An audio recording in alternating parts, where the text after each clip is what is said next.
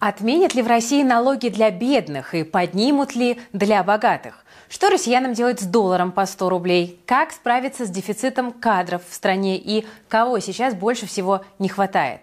Какие российские компании могут сменить регистрацию в ближайшее время? Сколько дивидендов заплатит Сбер? И какое предложение Минфина и Минэка точно оценят футбольные фанаты. С вами, друзья, как всегда, Кира Юхтенко. Это ежедневные новости экономики и финансов от команды Invest Future. Обязательно подписывайтесь на наш канал, если вы еще не подписаны, чтобы не пропустить самое главное и начать зарабатывать вместе с нами. Новостей сегодня много, так что поехали.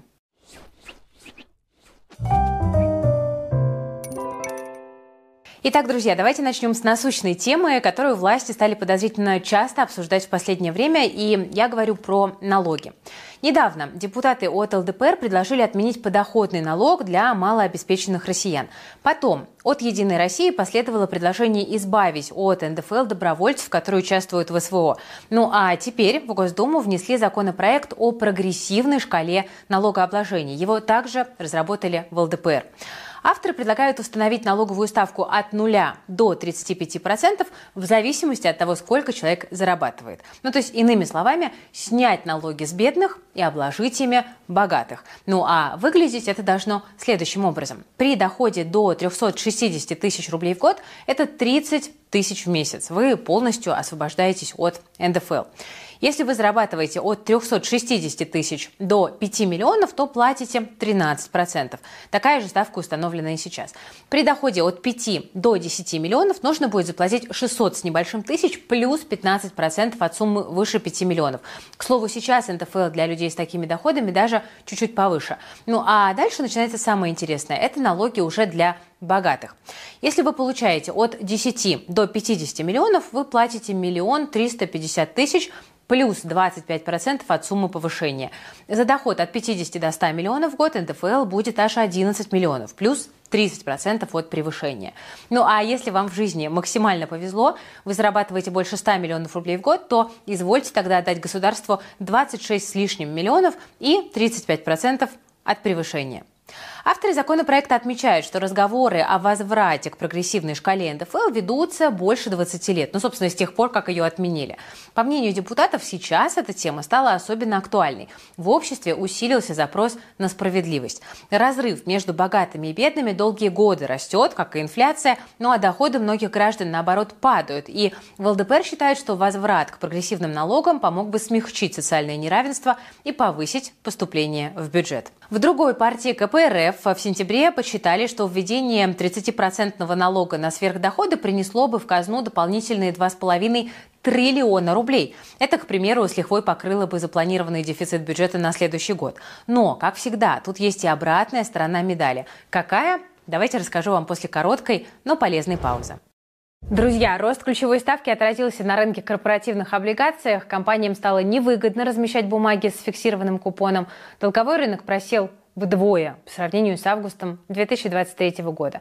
Часть инвесторов переключилась на банковские вклады с высокой ставкой, другие инвестируют во флоутеры. Это облигации с купоном, который привязан к ключевой ставке. Но есть еще один вариант – это краудлендинговые платформы, такие, например, как платформа JetLand. Через краудлендинг компании получают деньги на развитие и покрытие кассовых разрывов. Главное – выбрать платформу, инвестиции на которой безопасны и удобны. Доход пользователей JetLand до 20% годовых – это выше вкладов и облигаций, ну а риски на порядок ниже, чем в акциях. Платформа присваивает предпринимателям кредитный рейтинг, используя модели на основе искусственного интеллекта. JetLand – это ведущий оператор в реестре Центрального банка Российской Федерации и резидент Сколково. Сухие цифры тоже говорят в пользу платформы. С 2020 года индекс Jetland вырос на почти 71%. Для сравнения, за тот же период индексы облигаций ВТО прибавили 45%. Начинающим пользователям доступно автоинвестирование по одной из готовых стратегий, ну а уверенные пользователи могут использовать автоинвестирование, настроив уровень риска, диверсификацию и сроки инвестиций под себя. Я инвестирую через Jetland больше года. Изначально ожидаемая доходность была около 12-13%. Но чем больше компаний оказывалось в портфеле, тем лучших результатов я достигала. Сейчас у меня на счету более 200 тысяч, ну а доходность портфеля поднялась до 17%.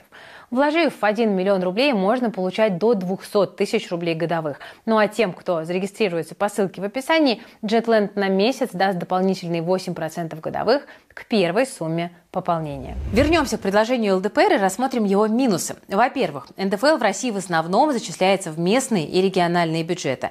И если отменить налог для граждан, которые зарабатывают 30 тысяч рублей в месяц, они могут лишиться части доходов. И особенно это критично для так называемых депрессивных регионов, где зарплаты у большинства жителей низкие. Ну, например, Алтай, Калмыкия и Марий-Эл. Во-вторых, доходы малообеспеченных россиян от отмены НДФЛ вряд ли вырастут. Ну, к примеру, раньше человек получал на руки 30 тысяч рублей, ну а компания платила государству налог в 13%. Без НДФЛ он, скорее всего, будет получать ту же сумму, а вот работодатель при этом сможет сэкономить. При этом исчезнет возможность сделать налоговый вычет, ну а это как раз-таки хоть какая-то прибавка к семейному бюджету. При этом отказ от плоской шкалы НДФЛ может привести к тому, что богатые люди начнут что делать? Уходить в тень и пытаться как-то как-то скрыть свои реальные доходы. Как это, например, происходит в Испании. Там максимальная ставка налога 45% при доходах свыше 60 тысяч евро в год.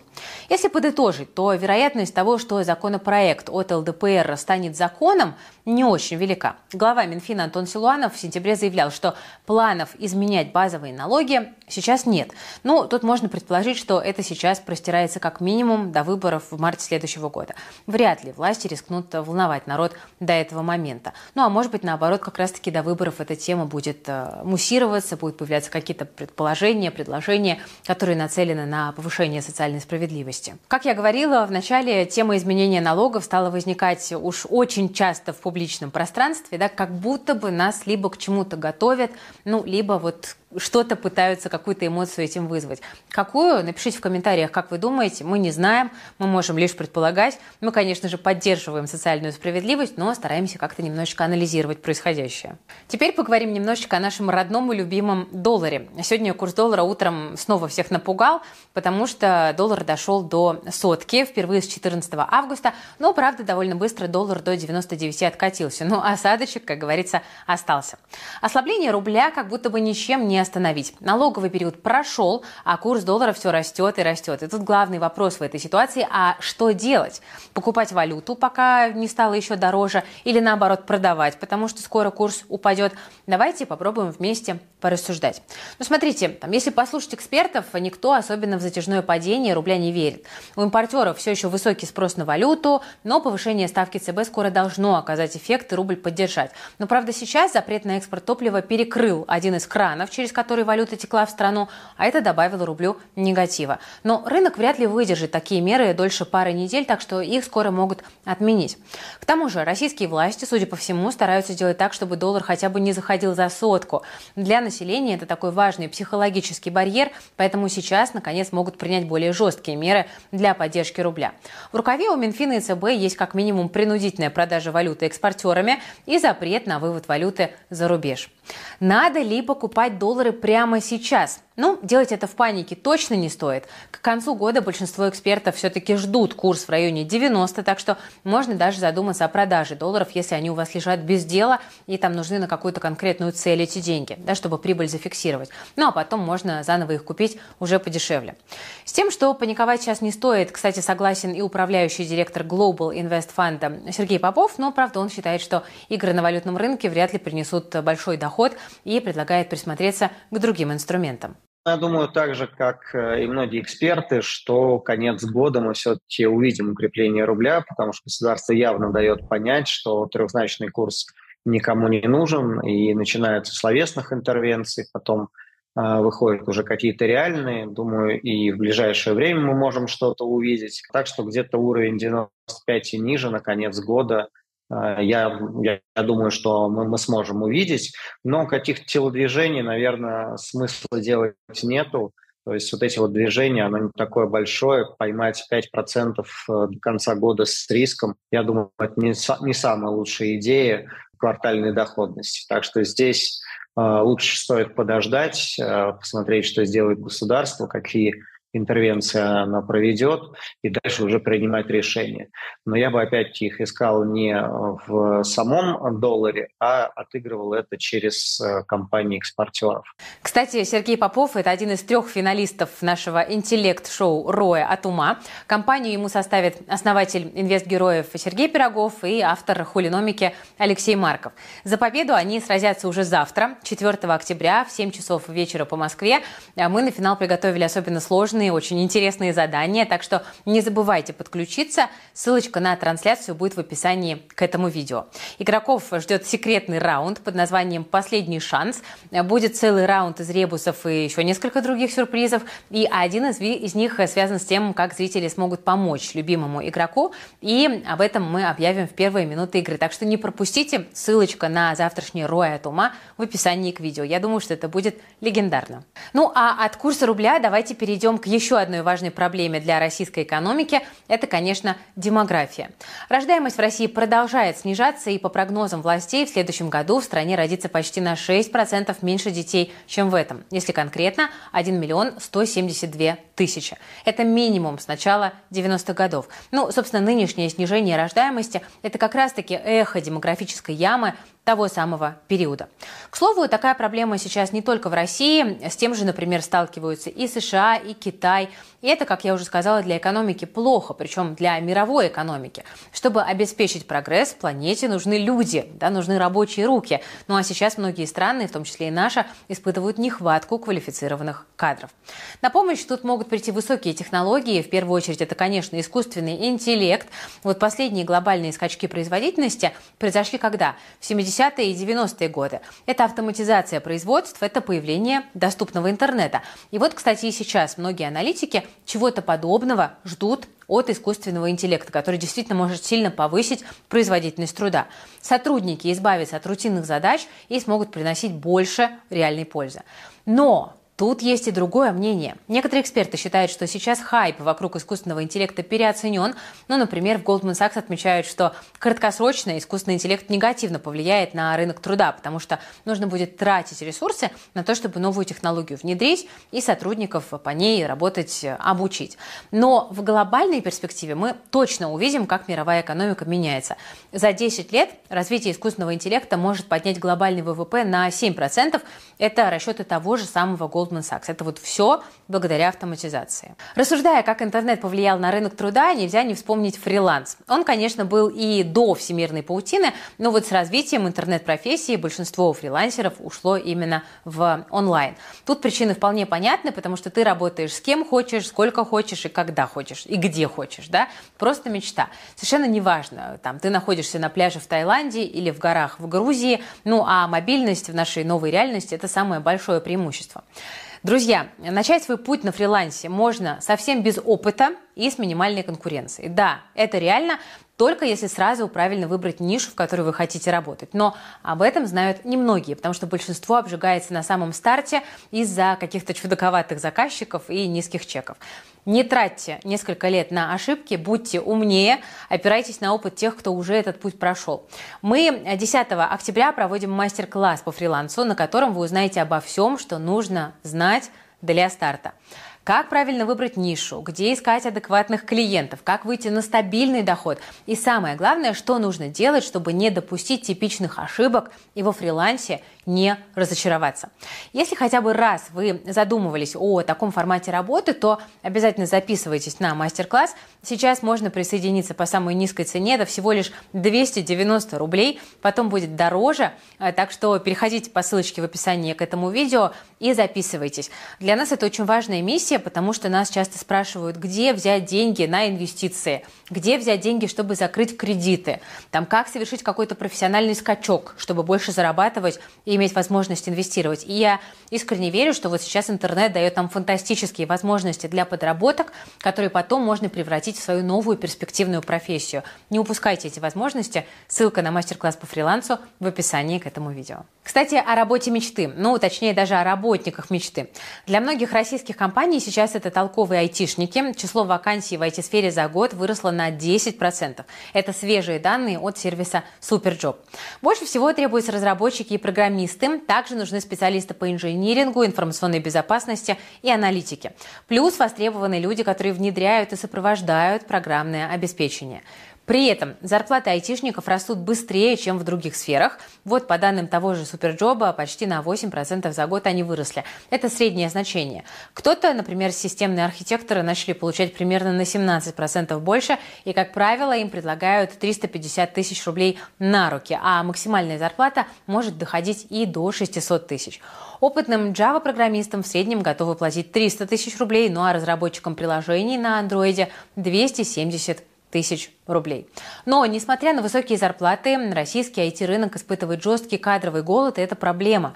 Но в таких условиях сложно расти и развиваться. Вот по подсчетам Минцифры, отрасли сейчас не хватает от 500 до 700 тысяч специалистов. Ну а Герман Греф, глава Сбера, вообще считает, что около миллиона не хватает. И по его мнению, в ближайшие годы ситуация не улучшится. При этом Греф уверен, что восполнить дефицит айтишников поможет искусственный интеллект, о котором мы говорили в предыдущей теме. Также глава Сбера считает, считает, что повсеместное внедрение искусственного интеллекта в целом даст толчок и российской экономике. По его оценке, это добавит к российскому ВВП до 1% уже через полтора года. Вот такие вот оптимистичные оценки. Ну а пока, друзья, давайте узнаем, как сегодняшний день прошел фондовый рынок. Итак, что мы видим? Э, наш родной любимый индекс Мосбиржи начал вторник с падения. Фоном для него стало снижение цен на нефть. Во второй половине дня она стабилизировалась, и рынок к вечеру смог э, даже выйти в небольшой плюс. В лидерах роста у нас второй день подряд Сургутнефтегаз – также сегодня поднялись в цене и бумаги X5, Полюса и Алросы. Главные по снижению – Северсталь, Русгидро, Россети и Селегдар. В моменте на 2 с лишним процента взлетели расписки ЦИАНа. Компания подала в ЦБ документы для регистрации проспекта ценных бумаг. Это может быть одним из шагов к редомицеляции. Если регулятор утвердит этот процесс, то можно будет не останавливать торги на Мосбирже, пока компания ЦИАН будет решать вопросы с переездом. Российский онлайн-сервис по поиску жилья, я да, ЦИАН а у нас зарегистрирован на Кипре почему-то. Ну а первичный листинг ЦИАН проводил вообще на Нью-Йоркской бирже. Сейчас бумаги компании там по понятным причинам не торгуются. Также в Россию скоро может вернуться и застройщик «Эталон». Компания объявила о смене депозитария с 6 ноября. Расписки переходят к РКС. Это Люксембургский независимый банк-депозитарий. Там обслуживаются многие эмитенты, которые решились на редомицеляцию. Например, «Мать и дитя», «Викей», «ЕМС» и «Новотек». На этом фоне мы видим, что бумаги эталона на Мосбирже прибавили около 5%. Официально о редомицеляции еще не объявлено, но, по мнению аналитиков, это до конца осени должно по эталону произойти. С чем, собственно, мы и поздравляем держателей бумаг эталона, потому что это один из лидеров сектора, по, сектора недвижимости по маржинальности. Долг небольшой, но а продажи э, держат довольно хорошие уровни. Из больших компаний, о которых ходили слухи, но не было принято никаких решений, фактически у нас не как бы редомицелированными остались только HeadHunter и Тинькофф, так что по ним тоже ждем новостей. Ну, а потом, хоть и не намного, но все-таки в плюсе у нас сегодня был Сбер. Тут помогли новости о рекордных дивидендах. Сейчас многие аналитики активно ковыряют проект бюджета на следующий год и находят там интересные факты, ну, например, про дивиденды Сбера. Выплаты от э, него, по прогнозам, дадут Минфину 375 миллиардов рублей. Опуская детали, при таких раскладах общий объем дивидендов составит 750 миллиардов. Поделив эту цифру на количество выпущенных акций Сбера, мы получаем дивиденды около 33 рублей на акцию. С учетом актуальных цен на бумаги Сбера, это будет примерно 12% доходности. Неплохо. Ну, в общем, спасибо Минфину за бесплатный торговый сигнал. Конечно, нет стопроцентной вероятности, что прогноз будет, но, в принципе, он очень похож на правду. Только вот э, ждать дивиденда от Сбера можно только в следующем году, но некоторые российские компании поделятся с нами прибылью уже этой осенью, и вот это может дать рынку новый импульс для роста. Сейчас ребята из нашей команды готовят для вас такой отдельный календарь дивидендов на последний квартал этого года. Вот в этом списке можно будет точно найти несколько интересных инвест-идей, э, чтобы его посмотреть в подробностях, вы можете перейти к нам э, в телеграм-канал Ивстокс, подписаться на него обязательно, и вот уже завтра выйдет на эту тему э, пост. QR на экране, ссылочка в описании. Вот прям можете поставить сейчас на паузу и подписаться. И, друзья, еще немного про инвестиции. Тут вышло свежее исследование от Сберстрахования и Работы.ру. Они решили выяснить, для чего инвестируют россияне. Результаты вышли довольно интересными, и я прям на них, честно говоря, немножко подзалипла. Смотрите, большинство занимается инвестициями для того, чтобы получить дополнительный доход или накопить капитал на будущее. Многие копят на квартиру, образование или пенсию. Тут, в принципе, вопросов нет, все логично и понятно. При этом 15% респондентов, то есть каждый шестой, сказали, что инвестиции для них это единственный источник дохода, на минуточку. И вот эта цифра, если честно, мне показалась такой довольно сомнительной, потому что слишком уж как-то много и жирно выходит. Может быть, они опрашивали трейдеров, которые целыми днями сидят за экраном и получают там якобы пассивный доход, который на самом деле таким не является. Поэтому э, смотрите, что мы решили сделать с командой. Мы решили провести наш собственный опрос в Телеграме. Я ссылочку оставлю в описании. Вот прям обязательно проголосуйте, пожалуйста, и напишите в комментариях про свою ситуацию. Ну и заодно э, посмотрите, как дела обстоят на самом деле. Спойлер, э, сильно отличаются, конечно, они от исследования Сберстрахования и работы.ру. Но я допускаю, что они там, возможно, рассматривали недвижимость как инвестиции, да, может быть, там что-то еще. Но, конечно, если бы у нас были такие показатели по пассивному доходу, как показывает опрос, э, ну, наверное, многое в нашей жизни и в нашей стране было бы немножко другим. Ну и, друзья, давайте завершим наш выпуск на позитивной ноте. Минфин и Минэкономразвития наконец-то поддержали что-то по-настоящему народное, а не только меры по спасению рубля, которые, как мы видим, не особо-то и работают. И я сейчас говорю о возвращении пива на стадионы. Спустя 18 лет после введения запрета это может произойти, потому что с таким предложением в министерство обратился депутат Госдумы Михаил Романов. По данным известий, оба ведомства эту идею поддержали. По словам депутата, не против и МВД. Главное, чтобы соблюдались все меры безопасности. В Минэке отмечают, что пиво можно вернуть на стадионы только в том случае, если спортивные клубы и федерации направят часть доходов от продажи пива на добрые дела, например, на развитие детского и профессионального спорта. Ну а депутат Романов также считает, что возвращение пива на стадионы могло бы повысить повышаемость матчей и поддержало бы отечественных пивоваров в условиях санкций. Против предложения сейчас выступает только Минздрав, но в целом это в общем-то, наверное, и неудивительно.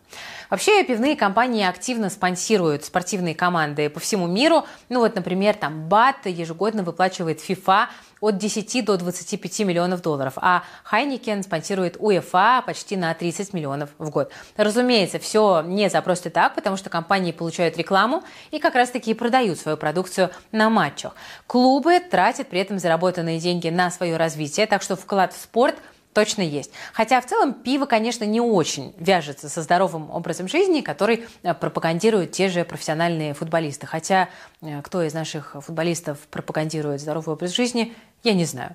Ну, друзья, э, как вы относитесь к такому э, предложению депутатов? Нужно ли вернуть пиво на российские стадионы? Давайте-ка э, проголосуем в комментариях. Ну, или стоит, наоборот, от греха подальше этот запрет продлить. Пишите в комментариях. Завтра давайте обсудим, потому что уверена, что тема многих задевает. Я считаю, что пиво на стадионах – это прекрасно, если это пиво безалкогольное. Но вы можете со мной в комментариях э, поспорить. Друзья, если этот выпуск вам понравился, то не забудьте, пожалуйста, поставить лайк под этим видео, не жадничайте. Подписывайтесь на канал Invest Future, здесь становятся финансово грамотными и э, остаются в курсе всех самых важных новостей, которые влияют на наши кошельки. Ну а я на этом буду прощаться. Все полезные ссылочки вы найдете в описании к этому видео, в том числе на мастер-класс по фрилансу и на наши телеграм-каналы, на которые я вам очень рекомендую подписаться. Ну и на этом все. Вы смотрели Invest Future. С вами была Кира Юхтенко и наша дружная команда. Берегите, пожалуйста, себя, своих близких, свои деньги. Всем пока, до завтра.